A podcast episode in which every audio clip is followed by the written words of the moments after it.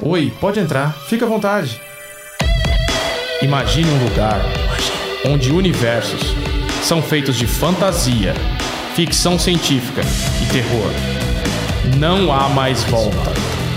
Essa é a passagem para Imaginários.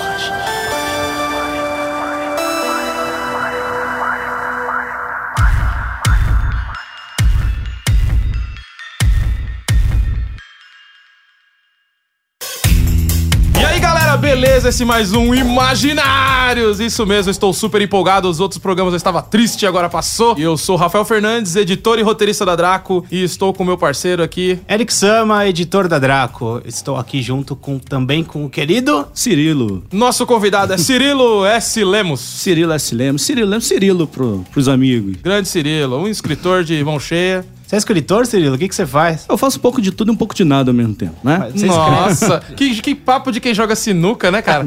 tipo, não, eu não sei jogar. Escreveu tal. uns contos, escreveu uns romances. Escrevi O Alienado, 2012, se eu não me engano, né? Então ele já tem um tempinho de estrada aí. Escrevi o Extermínio e alguns contos esporádicos espalhados aí nas antologias. Muito bom, muito bom. Mas a gente chamou o Cirilo aqui hoje porque o assunto é uma coisa que todos nós gostamos. Um assunto super relevante que a humanidade precisa discutir sempre. Fliperama. Mais especificamente, não fliperama, né? A gente vai falar da, da famosa sigla, que todo mundo sabe a sigla, mas poucos sabem o significado da sigla. SNK. Olha, SNK. E qual que é? É Snicket, igual o Wolverine? Qual que é o significado disso? É Shin Nihon Kikaku, que é o novo plano do Japão. É tipo um nome super megalomaníaco. Eu não Vamos entendo criar um pra Draco, tipo, dimensão radioativa, atômica. Eu de, acho- de seres com ser, né? Seres ocultos. Eu, eu sempre achei sensacional esse negócio de ser o novo plano japonês, né? Muito legal. Ah, parece que é uma coisa de sociedade secreta, que alguém vai jogar alguma coisa no metrô, né? É, cara. Você chega no metrô e fala, SNK, a catraca destrava na hora. Não, eu queria que minha mãe ouvisse o podcast, porque ela sempre falou que essa coisa de ficar jogando flipper não levava a lugar nenhum. Olha aqui, ó. Tô aqui agora. Tá aqui falando É de isso. fliperama. Tô aqui falando de fliperama. Mas assim, eu, eu gostava de alguns jogos, mas eu acho que eu nunca peguei a manha de jogar aquilo. Eu sempre fui do fliperama, do fliperama de boteco, aquele que tinha um cinzeiro no, no- do lado do controle. Mas o, as máquinas da, da SNK ficavam em lugares que a gente talvez não, não frequentasse. Não manjo de ver muitas. Acho que eu joguei alguma coisa, mas. É que elas são mais recentes, né? O fliperama que você tá falando do boteco, do cinzeirão, naquele ambiente onde os mais fortes sobreviviam, que você tinha que meio que lidar com intimidação e intimidar também, é, não é exatamente ainda onde tá as máquinas SNK. Elas ficam um Será? pouquinho- É porque assim... o- Porque eu joguei Samurai. Então, mas esse material todo veio depois do Street Fighter. O Street Fighter é comecinho dos anos 90, né? 91, 92, eu não lembro exatamente a data. E os jogos da SNK, todos eles meio que são uma reação ao, ao Street Ah, Fighter. sem dúvida, sem dúvida. Então já era um momentinho que o fliperama já tava um pouco mais é, instituído, porque assim, na época do Street Fighter, acho que vale um, novo, um outro podcast só pra isso. É, mas- joguei muito Street Fighter e todas aquelas coisas com a Marvel, que gostava muito daquilo. Eu gostava até mais do que do Street Fighter normal, assim. Então, quando saiu o Street Fighter, todos os fliperamas tinham Street Fighter. E muitos lugares que nem tinham máquina passaram a ter máquina por causa do Street Tinha uma, Fighter. tinha uma do lado da minha casa, tinha um boteco do lado da minha casa, e aí a gente falou: o que, que é isso? Era uma máquina de Street Fighter e uma máquina de Ghost in Ghosts. Aí já foi pra criar o caráter ali mesmo. É, essa aí também. É, essa máquina que você tá falando que tinha um cinzeiro do lado, eu não lembro o nome do jogo, mas era um jogo de carrinho que a gente seguia por um labirinto, soltando umas fumaças O no Rally carrinho. X, cara. O novo É. Rally X, New Rally X da Namco. Muito foda esse jogo. Aí a gente ia soltando as fumaças, É a- demais. o óleo na pista por causa do, do outro E a lado. musiquinha, né? Que Era. É... é, esse aí mesmo. Esse aí tinha, tinha lá o cinzeirinho do lado. Eles achavam que quem jogava aquilo, né? O tiozão lá do. Cara, aquilo é um jogo Cara, eu aposto que muitos ouvintes aprenderam a fumar jogando fliperama.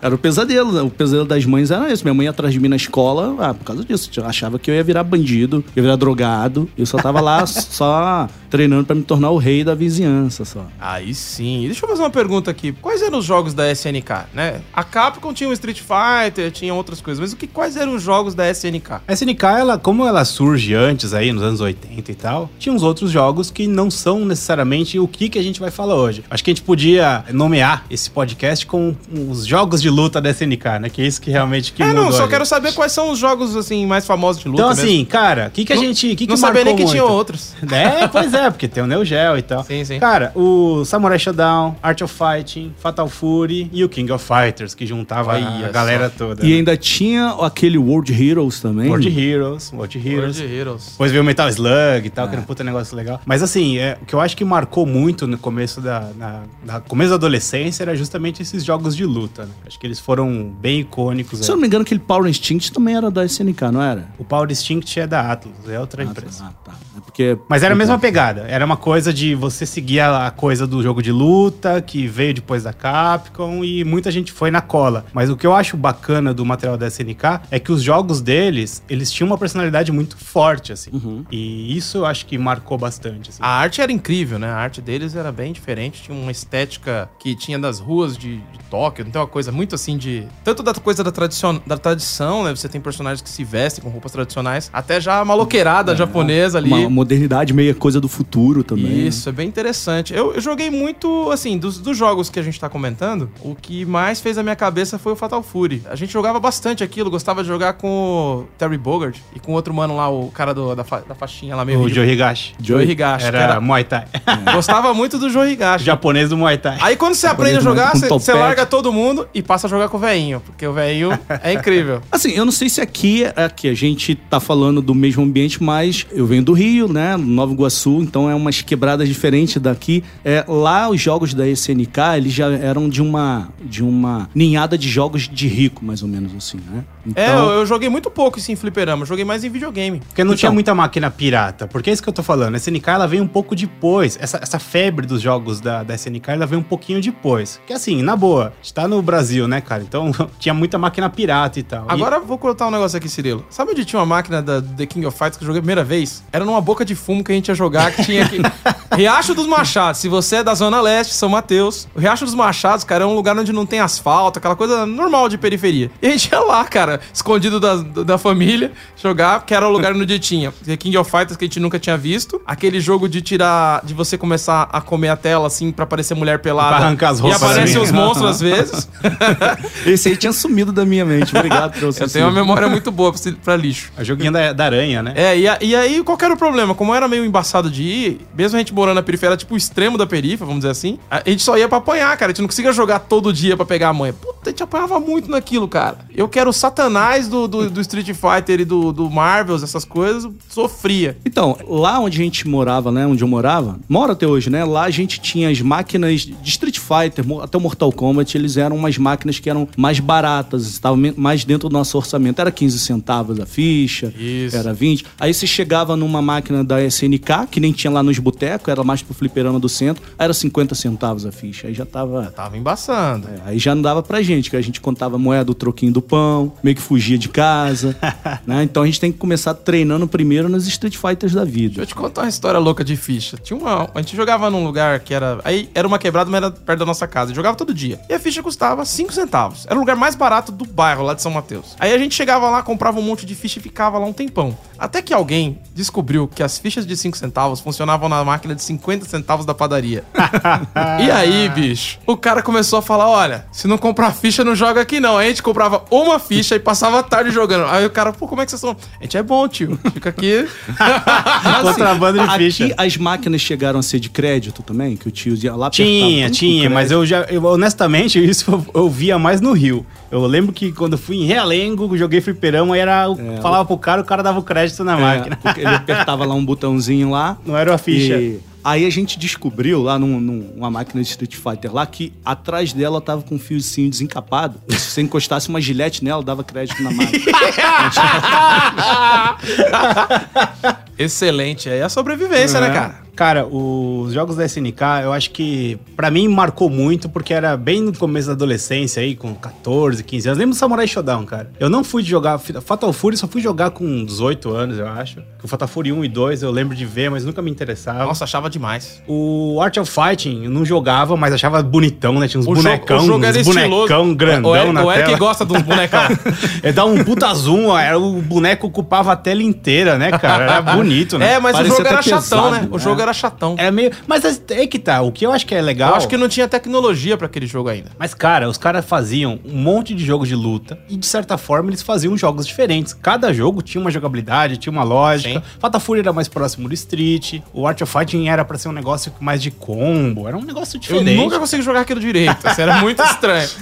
Eu nunca encontrei um fliperama com Art of Fight. Também mas eu não. joguei no, no Super Nintendo. Eu lembro no shopping, tinha no shopping, no shopping tinha. Shopping Morumbi tinha. Mas o, o Samurai Shodown, quando eu vi, eu fiquei enlouquecido, cara. Ah, não, essa- esse aí eu era o imperador da. da Mano, rua. cara, Samurai é muito foda, é bonito demais. Aqueles puta cenário colorido do Japãozão da época dos samurais. Só que os samurais tudo com uns topetão, umas estética louca. E essa era uma máquina que não era qualquer um que sabia jogar. Nesse fliperama de 5 centavos, as máquinas mais importantes, Street, não sei o que, ficavam num- numa parede, vamos dizer assim, privilegiada. Aí tinha um corredor da morte, que aí era, o- era o Street Fighter de, de- de rodoviária, aquele do duplo Hadouken. que tem os- as, as trucagens. Era, era tipo o corredor da- polonês do rolê. Então tinha esse Street Fighter maldito, que também só gente muito louca que joga. A O gente chamava esse de alterado. Street Fighter É, alterado. o Samurai, o Samurai, o, o Punisher, não sei se vocês lembram do, Sim, do, do Sim, Punisher. é, mas era o de junto, luta, né? o de luta, da capa. Aquele de, Não, de era tipo- é, beat 'em up. Isso, tipo o Final Fight. É. Que dá- Isso. mantinha bala nos caras. e Esse aí Também também era conhecido bom também. como beat 'em up. Aí... e a última máquina, salvo engano, era um jogo de nave. E a- ou seja, era a progressão do nível de retardo que você tinha com o fliperão. O jogo de nave é só pra... Só o cara que é realmente malucão mesmo pra jogar o rolê, cara. Exatamente. Aí a gente começou a... O que, acontecia? Todas as máquinas principais estavam ocupadas por caras maiores, adultos, que não deixavam de jogar. Então a gente E não começou... ia a- embora de lá nunca. Nunca. E se você começava a jogar, ele falou, deixa eu passar pra você, garotinho. Já- E passava era a ficha pra ele, né? Questão de sobrevivência, que a gente falou, cara. Era um ambiente ali de, de sobrevivência. Eu acho que as crianças de hoje, elas são muito protegidas, cara. Que você aprende a negociar com adultos que você não conhece, você aprende a sobreviver, você aprende a intimar o cara, mesmo ele sendo maior que você, você vai já chega e fala, nós, nós, nós estamos em 10, tá vendo esses mano aqui, ó? É tudo a mesma galera, velho. Era, era, eram tempos diferentes, como diria. né? E aí a gente começou a Separava jogar os um homens dos meninos. Eu comecei a jogar o Samurai assim, ah, vou pegar esse negócio. Eu não lembro nem com quem jogava. Só sei que eu também comecei a pegar a manha e de repente, fudeu. É, o Samurai era um jogo tipo de. Samurai tam- é, também tem uma progressão também na sua jogabilidade. Você começa jogando com o Earthquake, né?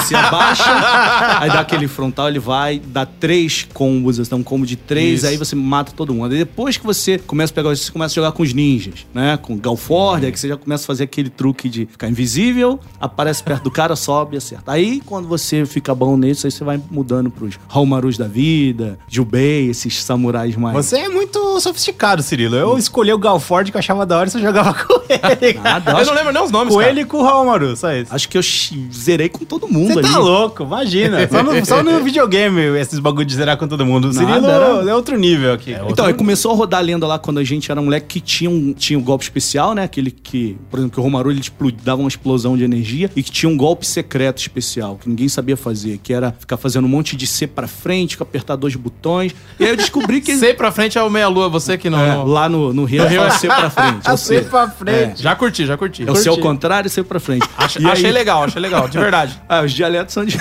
É, eu achei que faz mais sentido do que meia-lua. É, meia-lua também, mas a linguagem das revistas era meia-lua, né? A gente falava C pra frente mesmo. A gente falava Hadouken pra frente ou, ou, ou Protect. Dá um Hadouken, dá um Protect. É, vi- Nossa, que boy! Eu acho que Protect era um sabonete quando eu era criança. Protect, eu não faço nem ideia do que seja. Era aquele sabonete que tirava a bactéria, é isso aí. Era pra, é, tipo, Tipo, quando, e, Life o, Boy. e o especial era tipo um Hadouken pra frente ou um Hadouken pra trás. Né? Sim, coisa- mas tinha, eu não sei se você lembra desse, tinha um outro que era um secreto, que você fazia quatro vezes, apertava dois, ele ia girando pela tela inteira, levando, levava quase sangue inteiro, quebrava a espada Caraca. do cara. Nossa, que louco. Eu acho É. que faz- quando a gente tava jogando contra, às vezes eles faziam Às esses golpes e a gente falava, como faz essa parada? É, era um negócio complicado e a gente aprendeu, assim. E Lem- gente- Lembra daqueles negócios pra baixo pra cima, que tinha no Street, que tinha, um- tinha umas coisas que você conseguia pausar o jogo. Aí os caras faziam assim, né? Ele, ele tava jogando, dava dois pra baixo, dois pra cima, não sei o que, pra trás, pra frente, pausava, ia, ia almoçar e falava: se alguém mexer na minha ficha, fudeu. Aí almoçava, voltava, destravava e continuava jogando, cara. Não, e tinha umas lendas que eram lendas de verdade mesmo. Igual os caras consertavam a máquina, um amigo nosso lá falou: Não, o que eu vi, o cara abriu a máquina, ele mexeu lá, ele fez o Ken e o Ryu apertarem as mãos. A gente, caraca. Aí a gente passou, tipo, adolescência tentando descobrir como faz isso. Pô, como é que o cara que mexe nos fios lá vai mexer na programação do jogo? É, mas isso, isso faz parte daquele imaginário mesmo, que era, um, era uma coisa meio de sonho, né? Porque era muito diferente aquele negócio, né? Que você, controlava um boneco lá, batia porrada pra tudo quanto é lado, pegava personagem e tal. Mas o que eu acho que é interessante, é, principalmente nesses jogos que nós estamos falando, da, da SNK, é que, ao contrário, por exemplo, Street Fighter eu acho um jogo que ele beira o feio. Mortal Kombat é um jogo que apela pro 3D. Mas o, o da SNK era bonito mesmo. Era um troço que parecia um mangá que você controlava, assim. Era um negócio doido. E desses jogos aí, o, o- eu acho que o Samurai era um dos mais bonitos. Era muito bonito, né? Ele era... É, mas eu acho que quando saiu o The King, O King, que era um gráfico mais realista, cara, né? aquele negócio botava todo o resto no bolso. Fatal Fury, o Fi- não, desculpa, o Final Fight, que tinha um visual legal, não sei se vocês lembram da máquina, era animal. Cara, botava no chinelo esse material aí da, da capa. E eu acho que colocava no bolso até o próprio material anterior da SNK, porque o Fatal Fury, por exemplo, que era bonito, mas comparando com o Street Fighter, eu sempre achei ele meio borrachudo, os bonecos meio. Mas é isso, é um negócio demais. mais cartunzão, né? genérico, né? Meio genérico. E quando veio o King of Fighters, é um visual super realista, né? Você vê tanto nos ambientes e tal. E é engraçado, cara. Você vê, tipo, você pensa em King of Fighters, você pensa no time do Japão lá, que é o Kyo e tal. Os cenários deles, todos, se passam em Esaka, que é um bairro de Osaka, que é onde a SNK sempre foi sediada no Japão. Nossa, que da hora. Então é muito louco, cara. Você vê nos lugares, assim, você vê foto e se você estiver lá pessoalmente, é igualzinho, você fica maluco com aquela porra, cara. É muito E legal o... mesmo. Engraçado, eles colocam justamente na sede deles o time que é o principal. Exato, e se, se você no King of Fighters vira e mexe, aparece o prédio da SNK no fundo, tipo, na rua onde ficava. É mó legal. E isso. o, o design de personagens deles também é bem legal, né? Sobre o design É, de personagens da SNK, tem um- uma informação bacana pra dividir. Tava lendo uma entrevista com os ilustradores deles, mais recente. É uns caras mais recentes, anos 2000 e tal. E o que eles definiram, acho que foi uma coisa que me facilitou muito o entendimento da proposta. Eles colocaram assim: os, os designs da SNK são é, personagens que você pode comprar as roupas em qualquer lugar e fazer o visual. Sendo que da Capcom sempre foi uma coisa mais fantástica, mais colorida, Me- mais então, exagerada. en- então, de certa forma, o da, o da SNK, eu acho que é até comum. Tem mais cosplay. Sim. Eu, eu lembro não só de cosplay, como os moleques começaram a usar os visus. Eles mandavam fazer na, na, Sim. na costureiras, na quebrada, os moleques jogando a máquina com um visu de algum personagem, cara. na quebradona mesmo, tipo o Roots mesmo. Um visu meio pobre louco, assim. Era Ah, da você vai fazer um cosplay do Ryu, onde você vai arrumar um kimono daquele? Ah, mas o do Rio é o mais fácil, Ryu é né? Mais fácil, o kimono de judô, pô. Já era. o de Acho que o mais fácil é o do Zangief. Você coloca uma cueca, acabou. Mas é que você é bombado, cara. a As pessoas não estão vendo, mas Tem que fazer o, a cicatriz. o Cirilo é um homem extremamente musculoso. Oh, é. E tá todo, assim, tem todo aquele, como é que é? Aquele óleo, né, de, de bronze, né? Então, Que bom que vocês repararam. Tava É, com medo de... Cor de oliva, cor de oliva. Cor de oliva, exatamente. É uma.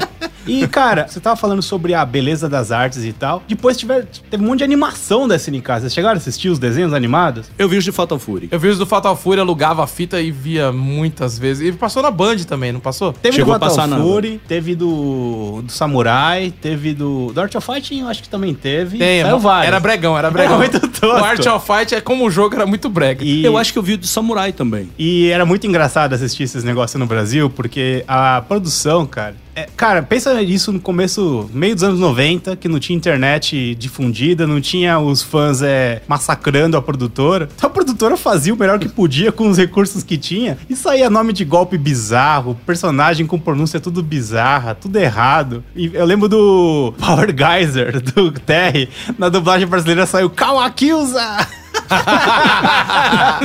é demais, cara. Era muito engraçado. Fora a nossa interpretação dos golpes, né? Eu lembro, eu não lembro bem dos da SNK porque eu joguei, eu O joguei pouco. clássico lá, o Tiger Robocop. O Tiger Robocop, o Alec Fu, o Protect. Tatetug, É o Get Get Protect. o Cuscuz. Cara, sabe aquele Yoga Fire do Dalsin? Sabe como era lá na onde Como? Não tem nada a ver, era Macumba Fire. Porra, mas era tudo a ver com o Rio de Janeiro. true, mano. Você tava lá ouvindo gangrena gasosa e mandando uma cumba fire na galera. Uma cumba faz. Tudo a ver. Achei da hora, cara. Então, meu, era mó barato isso. Não só nos desenhos da SNK, mas é, gente que acompanhou esse mercado aí de, de dublagem, de localização de material é, japonês nos anos 90. Era bem engraçado ver as coisas que rolaram. Isso tudo mudou muito depois que começou a ter fansub e, e em seguida com os streamings. Hoje em dia, realmente a coisa é diferente. Mas era engraçado quando tudo era mato, né? A gente que é, É. velho adora, adora É, a gente tava vangloriar. falando, a gente tava falando desse, desse, dessas animações, eu achei quase todas no YouTube hoje. Sim, sim. E com a dublagem original. É. Mas sabe o que que era interessante nessa época? A gente tirava leite de pedra. Porque você vê hoje a galera tem acesso a tudo e muitas vezes não tem uma, uma, uma curadoria. A gente não tinha acesso a nada e era obrigado a gostar do que era ruim, porque você tinha aquilo e tinha que extrair uma coisa boa. Então eu lembro de ver muitas vezes esse filme do Fatal Fury e pensar, nossa, é- é- é- você não fica pensando se é bom ou ruim, você fala, aquela ideia era legal. E, e hoje eu vejo que, por exemplo, eu sinto isso muito é, quando leio críticas, não do meu trabalho, mas críticas de alguma coisa, que a galera fica comentando cada detalhe e eu penso, nossa, cara, e às vezes eu- uma coisa dessas que desse certo era o suficiente pra virar uma moda entre nós. E a gente ficar super apaixonado pelo negócio, porque, sei lá, o, o, o visual era diferente, tinha um especial bizarro, aí todo mundo começava a jogar por causa daquilo. Então, é interessante, até a forma da gente perceber as coisas era outra, né? Pela limitação, a gente valorizava mais. Lembro do filme do Fatal Fury, o longa-metragem, que saiu depois do longa-metragem do Street Fighter. Foram três, né? O longa-metragem, que assim, o que acontece? Lá no Japão tinha um mercado de home video muito forte. Então muitos materiais, tanto séries de animação ou é, filmes, saíam direto pro mercado de home video, que era os OVA, OVA, né? que eles- que- ou OAV, mas é OVA, né? Do jeito que os japoneses usam. É, é o que que é? Original? Video Original anime? Video Animation, é isso aí. E aí, o, o filme era um que saiu pro cinema mesmo. E depois foi pro, pro home video. Então é, era bem legal, tinha uma animação mais trabalhada, tinha música tema, que venderam single depois. Era aquela coisa já com marketing mais, mais eu me lembro de um do Terry Bogard meio, meio bêbado, assim, num porto. Esse era o primeiro, o primeiro OVA do Fatal Fury, que é no começo ele tá lá puto porque perdeu a Ele per- mina, alguma É coisa uma coisa assim, aí vem aquele Krauser e. Ah, não, é o Fatal Fury mete- 2, é o Fatal mete Fury 2. porrada nele, destrói ele, limpa o chão do porto com a cara dele, aí que ele piora mesmo.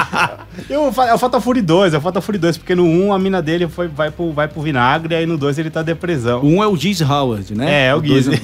é- o Gizzy, mano, era uma da hora, porque é, o, é um americanão que é um Mafioso. foda do Aikido. E é um mafioso. Ah, uma coisa que eu queria falar do Art of Fight, e também acho que tem alguém no, no Fatal Fury que tem, é que tem o Steve Seagal sempre, uma- um genérico, não tem? sempre tem alguém que é um Robert, genérico o do Robert Steve Garcia era meio Lorenzo Lamas, na verdade, É, né? mas, mas tem um, um- um- Essa galera do, do Aikido era o Steve Seagal genérico, sempre. Cara, essa, você falou do Robert Garcia, essa coisa do, do- da SNK, do Flipper, mas principalmente da SNK, porque ela introduziu aquela provocaçãozinha, né? Ah, é, né? Dá pra você provocar, né? É, então, isso ficou tão treinado que a gente saía na porrada na rua, a gente provocava igual. Sim, e também tinha aquele lance assim, olha, se você provocar no jogo, fudeu, hein, cara, vou É, te pegar. Era ofensa. humilhação. Não tipo, pode fazer isso, hein, cara. Tem que jogar na humil- na humildade. Aí, aí você tava lá no finalzinho, fazia a provocação e saia correndo.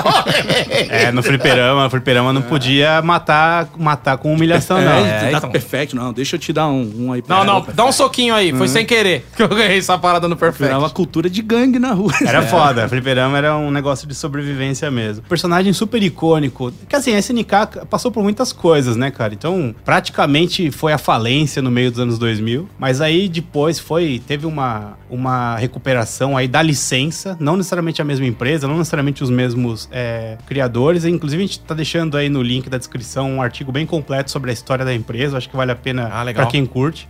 Teve um grupo que os caras adquiriram os direitos dos personagens pra poder usar, porque os personagens são muito amados, cara. King of Fighters até hoje tem versões novas, sai agora uma versão nova de Samurai Shodown e tal. Mas é personagem muito marcante era a Mai Shiranui, que era a, ninja gostosona. Vocês não estão vendo o sorriso da, da cara dos dois, isso é ridículo. Que era a ninja, a ninja gostosona, que era pra rivalizar com a Chun-Li, né, cara? Sim. Que a Chun-Li era E que, por sinal, também na The King, a partir de 94, a gente também tentava vencer o time feminino explodindo elas pra poder as roupas caírem. Mas isso no, no King não tinha isso. Isso- Tinha? Não, isso era no Art of Fighting que explodia a roupa. Não, no The King of Fighters tinha também. Tinha, cara? Tinha. Tinha. Explodir Você ven- roupa. É, você vencia aquela King e a, e a Yuri. Eu acho que isso é do Art of Fight. Nada, é, eu tenho certeza. Depois Não, a gente ninguém confere. mas ninguém é- jogou Art of Fight no fliperama, não. Fica tranquilo. É. Eu lembro que eu joguei no Super NES Art of Fighting 2 e tinha esse esquema da roupa, assim. Mas enfim, era isso. É, era diferente mesmo. Era uma época muito diferente. A coisa dos personagens, a coisa da objetificação,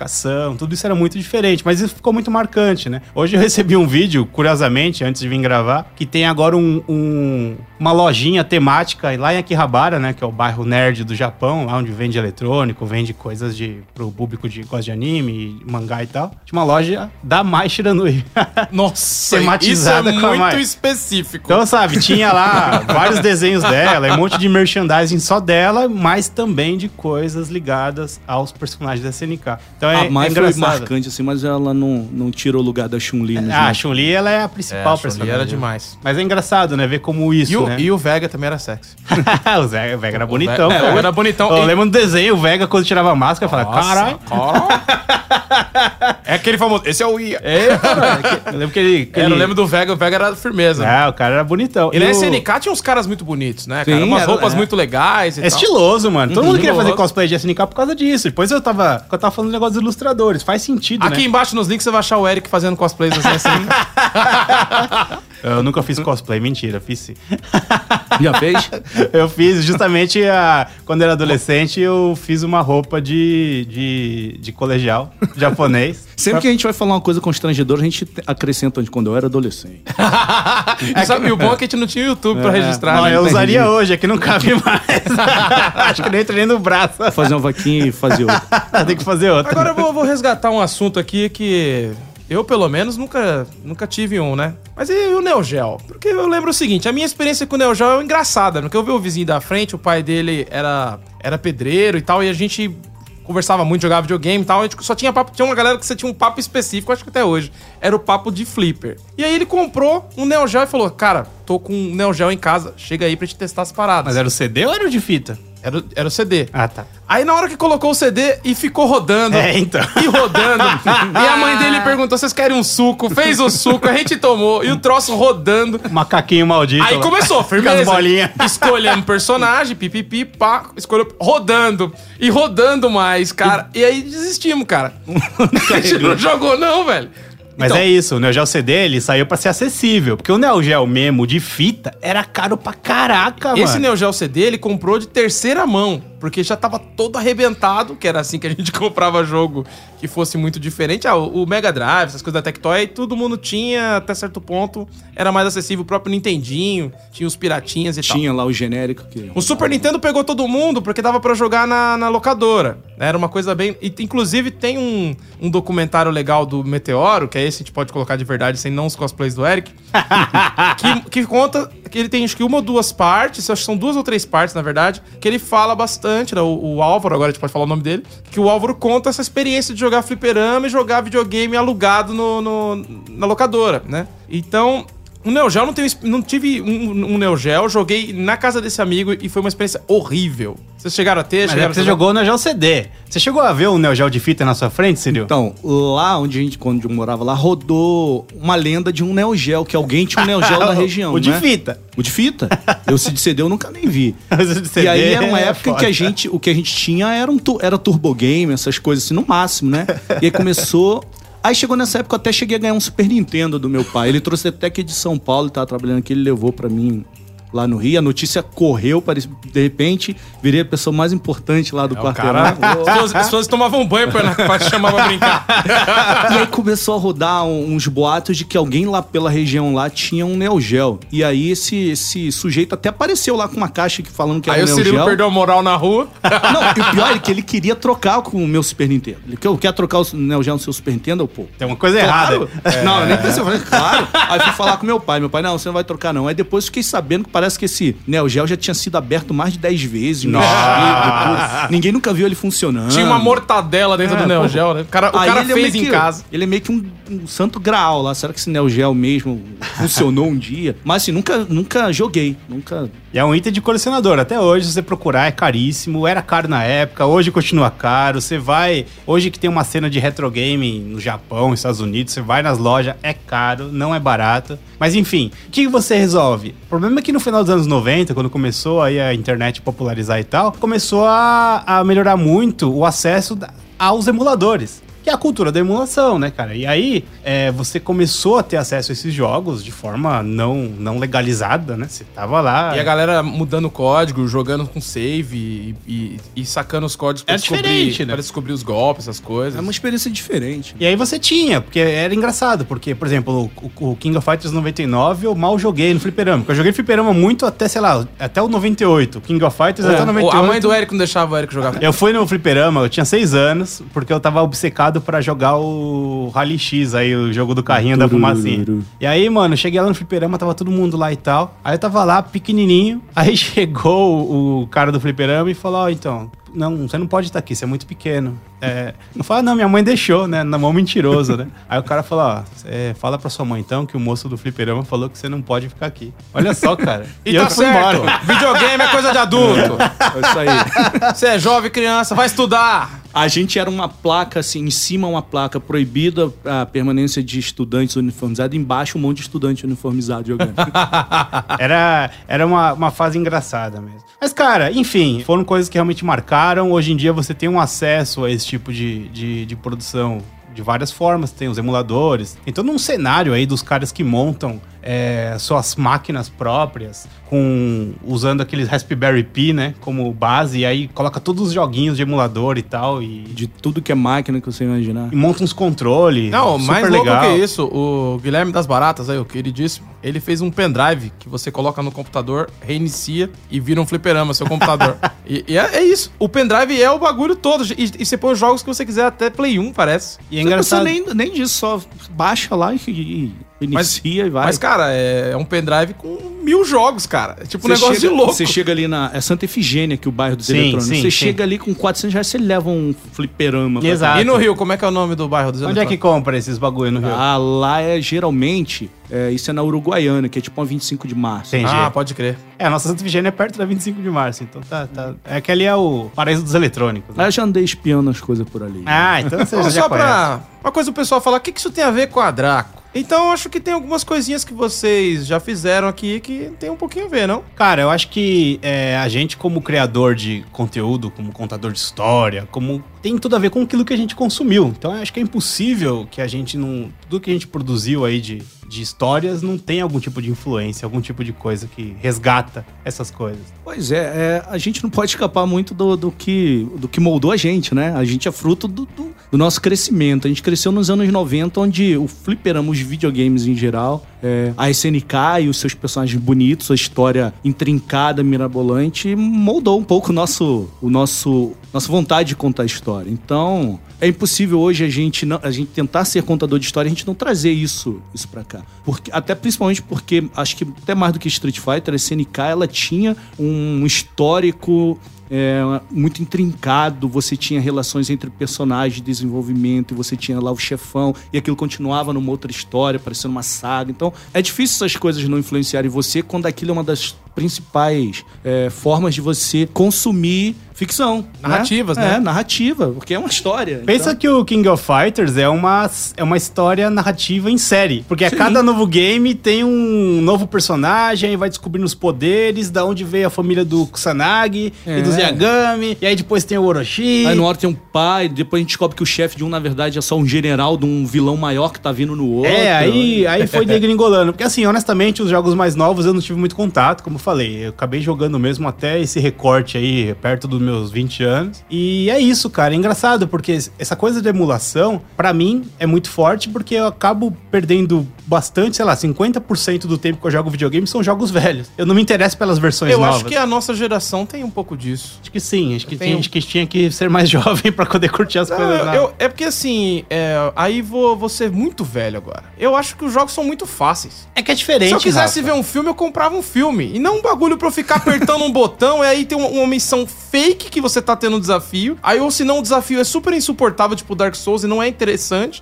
Eu sinto falta desses jogos que é, o desafio realmente era complexo e que ele tinha uma mecânica diferente. Então, sei lá, eu, eu por exemplo, eu vejo sempre, pra mim, o exemplo de um jogo perfeito é o Castlevania Symphony of the Night. É o jogo perfeito. Eu não vejo um defeito naquilo. Eu já joguei umas 10 vezes, chego no final e penso, não foi o bastante, um dia eu vou jogar de novo. Então é, é meio que. Eu não sinto isso, sabe? Que você não viu tudo, que o jogo, cada fase é diferente sempre. Cara, você tá jogando um jogo desses de terceira pessoa, você sempre sabe de onde vem as coisas. Raramente vem uma coisa. Porque é muito complexa a mecânica da construção do, do, do- do- das imagens e tal. Eu acho que a, o jogo, por exemplo, jogo de navinha, que é o tipo de jogo favorito. É uma desgraça de jogar, cara. Aquilo você tem que decorar de onde veio o tiro. Só tem bullet hell hoje em dia, né? Eu jogava com meu pai e ele falava assim: Rafa, daqui a pouco vai vir um tiro por aqui. Então você não pode ir por esse lugar. Assim, cara. Tem que saber quantos tiros vinham naquela tela. E esse- isso era jogar videogame. né? Era uma experiência coletiva. E uma que isso é importante nos fliperamas, que a gente nunca jogava sozinho. E era uma, uma experiência de troca, né? Mas eu tenho uma objeção aí do que você falou. Porque o Dark Souls, Bloodborne, o Sekiro, que são jogos da mesma empresa lá, da From Software, são todos meio nessa pegada. Você meio que tem que decorar de onde vai vir o cara. A luta, mesmo com o soldado apanha-apanha, nunca é fácil. O cara É um vem te jogo de rolar no arregaça. chão, Eric. Você, Não, como é fã mano, de Metal joga- Gear, joga o você Sekiro. não tem respeito nessa mesa. Joga o Sekiro Gosta de ver. joguinho de nego se arrastando por 60 horas de jogo se arrastando no chão. o outro jogo de entregador de, de, de- de Uber. Um, cara, que que é isso, cara? Falando nisso, eu fiquei quatro dias embaixo de uma casa no Metal Gear. Foi a última vez. Quatro dias. É isso, é isso. Mas Não- como assim? Você deixou o videogame ligado? Não, eu jogava e depois salvava e depois voltava. Eu tava lá, porque eu não conseguia sair. Tinha cinco soldados em volta Mas da não tem casa. problema, se morrer é só jogar de novo. Não, não. quatro dias de jogo. Foi a última vez. Então, ó, talvez, e eu não tô admitindo isso, né, oficialmente. Talvez seja um choque geracional nosso de preferir os jogos velhos. Mas os jogos velhos eram mais legais. Eu não- É, então, mas é isso. Acho que tem muito isso. É porque a gente é daquela época, por isso é mais Aí legal. eu gosto daqueles indie games que tem essa estética de videogame que cada jogo é diferente. Por exemplo, Papers, Please, que eu sempre cito como um jogo muito diferente. Sim, esse joguinho do copinho de café que eu esqueci o nome, esse jogo atraiu muito minha atenção. Cara, eu pirei no jogo do ganso que rouba coisa. Fui jogar na casa do Tato. Você tá reclamando de Metal Gear, mas o jogo do gancho é uma cópia do Metal Gear, só que mais boboca. É o Metal Gear do jeito que o Metal Gear devia ser, não de se arrastar no chão por dias. Sinto muito. Se- se- se- Sente muito porque acabou o Metal Gear lá no 2. Sinto Caramba. Mas qual é o nome desse jogo do copinho mesmo? Eu não sei, mas eu tô Que ligado ele você tá imita a imitação. É uma xícara. Isso. Ah, o Cuphead. Cuphead. Porque ele usa a animação do começo dos anos do século XX e é lindíssimo. Esse aí me atraiu minha atenção. Por quê? Porque é um joguinho de plataforma. Você vai Mas é pula. tipo contra, na verdade, né? É um jogo É. de tiro Contra maluquice. Então, eu prefiro jogar contra do que Metal Gear. Apesar de eu achar Metal Gear bem legal. Eu prefiro jogar contra do que jogar, inclusive, Metal Slug. É, Metal o Slug Metal é Slug eu achava bonito, me ma- pegou. bonito, lindo, maravilhoso, mas é, era muita coisa e, cara, eu sei acho lá. chatão. Não, eu gosto de Metal, Metal Eu Gear. acho lindo, bonito pra caramba, é, eu joguei vários. E tem o perso- os personagens, o time do Brasil, da The King of Fighters também. no- Era o Ikari Warriors, era o joguinho Ikari Warriors. Que era- também é um- Que também era SNK. Esse é um jogo também que eu nunca vi no fliperama. Ah, pô, era dos Rambinho, a gente falava que era jogo dos Rambinho. Esse, esse nunca apareceu. por Era um rambinho com a faixinha vermelha e um rambinho com a faixinha azul. Um livro que a gente lançou na editora, que tem tudo a ver com esse legado da SNK, foi a Samurai vs Ninjas, né? Foi a nossa homenagem não só à cultura japonesa, mas com essa questão de você misturar a cultura japonesa tradicional com a, com a cultura pop, que é uma coisa que os animes e os mangás fazem, e, claro, os videogames também, né? Na minha cabeça, quando a gente fez Samurai vs Ninjas, a gente tava fazendo uma referência direta a, a esse legado aí da SNK e, claro, de toda a cultura pop japonesa. Não, não tem como não olhar a capa de Samurai vs Ninja e não já pensar num, num jogo da SNK, né? Sim.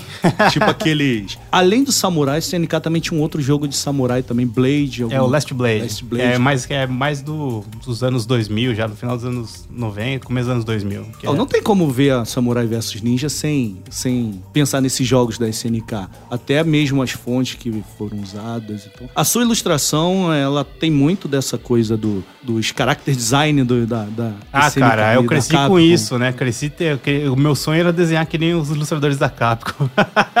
Oi, é um baita desenho. É, então um dia eu vou chegar lá, continuar estudando. É isso aí. E eu vou cobrar você pra ficar desse jeito. E o meu conto na Samurai vs Ninjas é justamente um duelo de um samurai e uma ninja. São personagens que são antagônicos é, e que eu tentei trabalhar os dois conceitos, né? O lado tradicionalzão e o lado mais rebelde, mais solto. Qual que é o nome do seu conto? É o Ninjas Não Tem Honra, que era uma brincadeira que eu tinha com meus amigos, que a gente, quando tava jogando Samurai Shodown, se você estivesse usando o Hanzo, quando o cara perdia a espada, você ia lá e atacava mesmo assim, porque ninjas não Ninjas tem não honra. tem honra. Viu? Aí tá um pouquinho explicada a relação da SNK com a literatura que a gente faz hoje. É isso aí, era isso que eu queria saber. E pra fechar, porque né, já acabou o nosso tempo, qual que era o time que vocês jogavam no The King of Fighters? Que aí pra, só pra dar aquela. Ah, cara, eu sempre joguei com o mesmo time. Chamava de Sama Team. era o Kyo, Yori e Amai. Eu jogava sempre com o chamado Hero Team lá, que era o Kyo, Ryo e Terry. Às vezes eu trocava pelo Clark, mas era basicamente isso. E aproveitando aqui. Ih, esse Clark é apelão, hein? Aproveitando, também tem que deixar o desafio aqui pro Eric, porque a gente se conhece há uns 10 anos e tem 10 anos que a gente está se desafiando para disputar The King of Fighters, para saber quem é o rei de verdade. E a gente nunca joga. Então, Então tem que apostar tá aqui Draco. o desafio. Vai estar apostando a editora. Bora, bora. Vamos lá as Não apostas. acredito, não acredito. Você realmente teve a cara de pau de vir me desafiar. Você vai levar um piau, mesmo com esse Clark apelão. Aí vamos ver se você é o rei mesmo da Baixada Fluminense. Eu era Como o eu rei sou até virar um muito imperador. ruim. Eu sou muito ruim nesse jogo. eu jogo com o time do Fatal Fury, porque eu não sei jogar The King. E sempre perdia. Então tô de, tô de fora, eu sou o juiz. Eu vou falar quem. Então saindo daqui a gente vai lá no boteco lá procurar uma. Aí, Fechou, aceita o desafio, Cirilo. Vai ser um strip The King of Fighters.